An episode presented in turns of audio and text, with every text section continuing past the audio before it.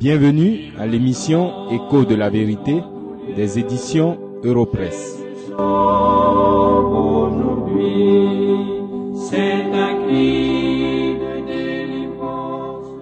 Le texte de notre réflexion de ce jour se trouve dans le Nouveau Testament. C'est la deuxième partie de la Bible.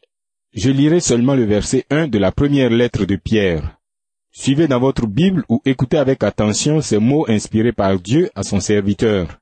Il est écrit, Pierre, apôtre de Jésus-Christ, à ceux qui sont étrangers et dispersés dans le pont, la Galatie, la Cappadoce, l'Asie et la Bithynie. C'est là que s'arrêtent les paroles qui constituent le verset que je vais regarder avec vous. Je vais parler de ceux qui sont étrangers. Mais remarquez bien que ce sont les mots mêmes du verset que je viens de lire. Comme d'autres livres du Nouveau Testament, celui dont nous regardons le premier verset est une lettre. Il est donc fondamental que le ou les auteurs et le ou les destinataires soient bien identifiés afin que le contenu de la lettre soit compris et appliqué. Voici donc les deux questions auxquelles je vais répondre. Qui écrit cette lettre et à qui la lettre est destinée? Commençons bien sûr par la première. Qui écrit cette lettre? Le verset que nous avons lu répond ceci. Pierre, apôtre de Jésus-Christ. N'est-ce pas une présentation étrange pour vos oreilles habituées à tant de qualificatifs ronflants mais vides? Pierre ne se donne pas un titre élogieux. Il ne se présente pas comme le Père de l'Église, celui à qui le Seigneur a remis les clés du royaume des cieux. Il ne se présente pas non plus comme le premier pape, ou le révérend, ou encore monsieur le pasteur. Oh, quelle tristesse de voir que ceux qui s'asseyent dans la chair de Pierre ne marchent pas dans ses pas. La fonction que Christ lui a donnée dans l'Église, qui est le corps de Christ, est largement suffisante pour Pierre. Il s'efforce donc de la remplir dignement au lieu de chercher les honneurs des hommes. Réfléchissez déjà à ces choses. Seigneur m'appelle, prends ta croix et viens, suis-moi. Je réponds, sauveur fidèle, me voici, je suis à toi.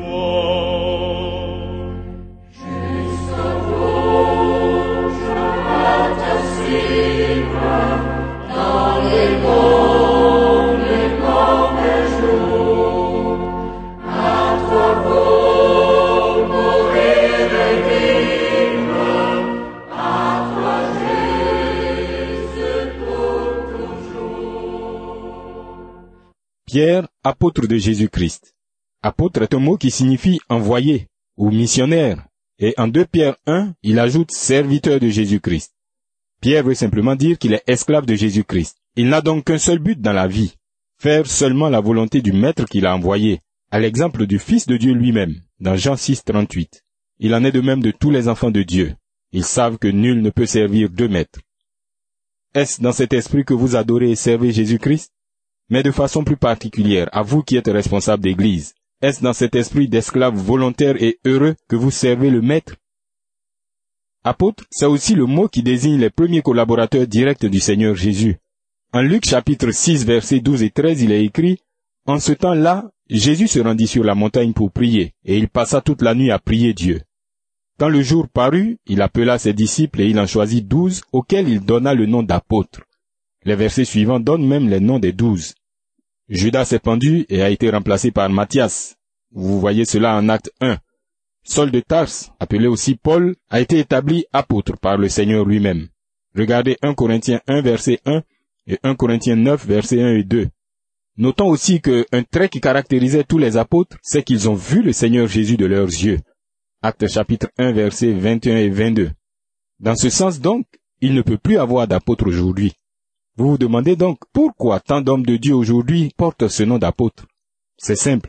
Ils veulent être différents et se montrer plus grands que les autres. Ils ne sont pas de simples anciens ou de petits pasteurs.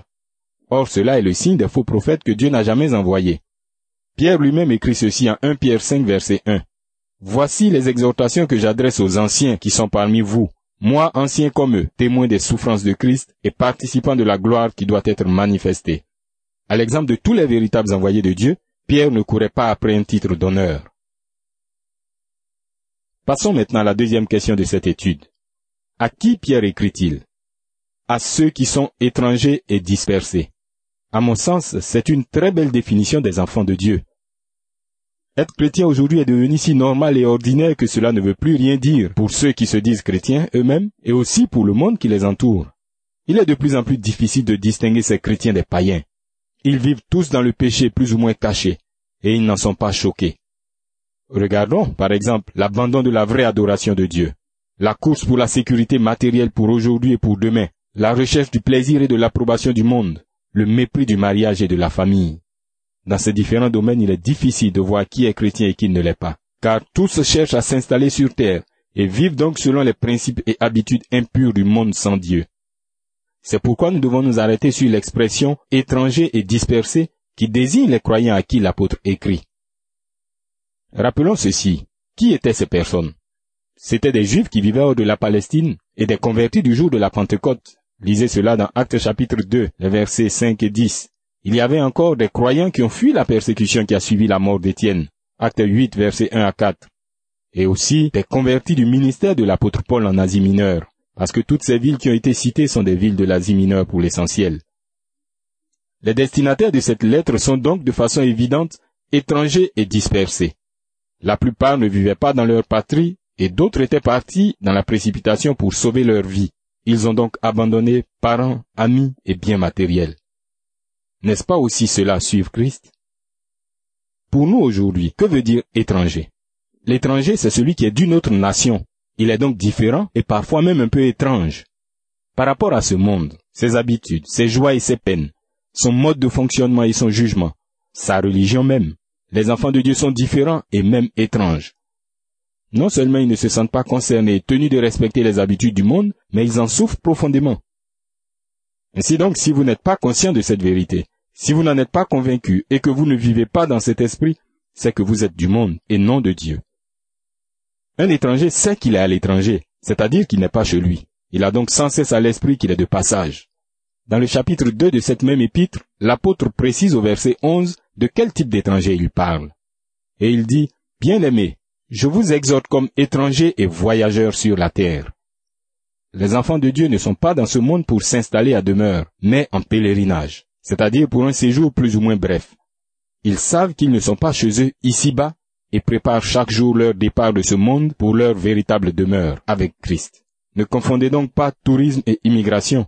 L'illustration n'est pas parfaite, certes, mais elle aide un peu à la compréhension du sujet.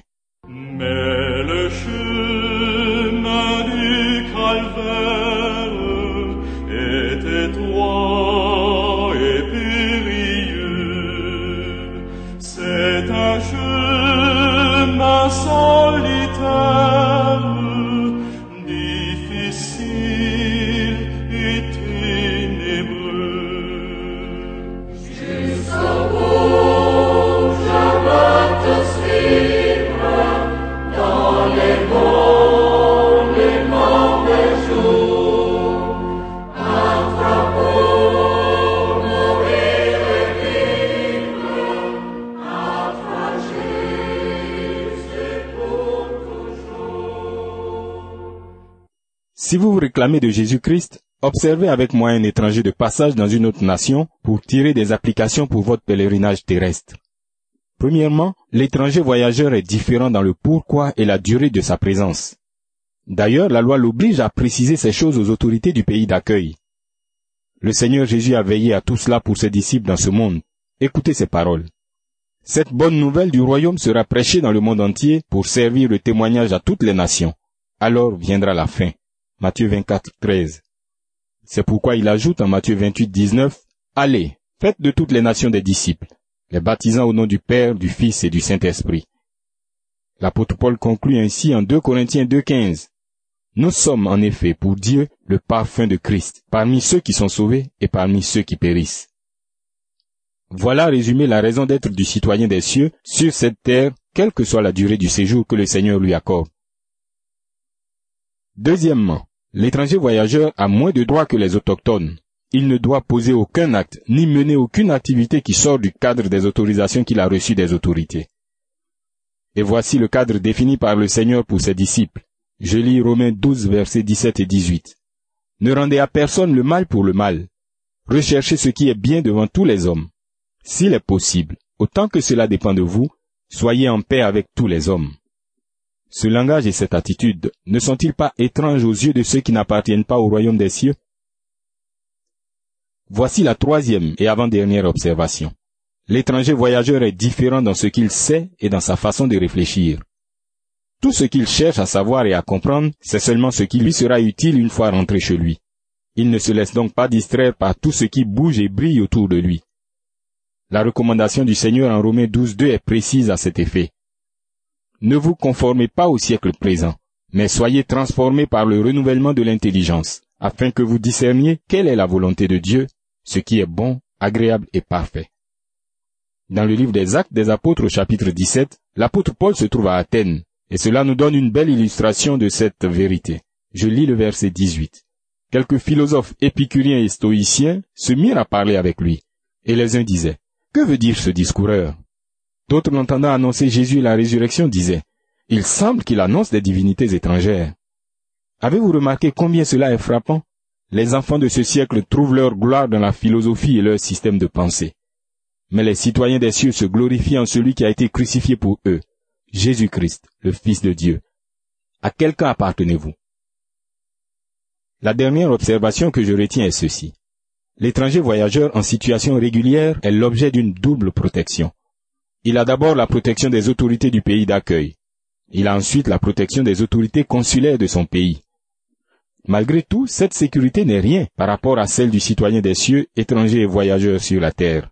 Car si Dieu est pour nous, personne ne peut être contre nous. Et David l'exprime ainsi dans le psaume 34. L'ange de l'Éternel campe autour de ceux qui le craignent, et il les arrache au danger. Appréciez-vous ce privilège à sa juste valeur? Il faut quitter ce qu'on aime,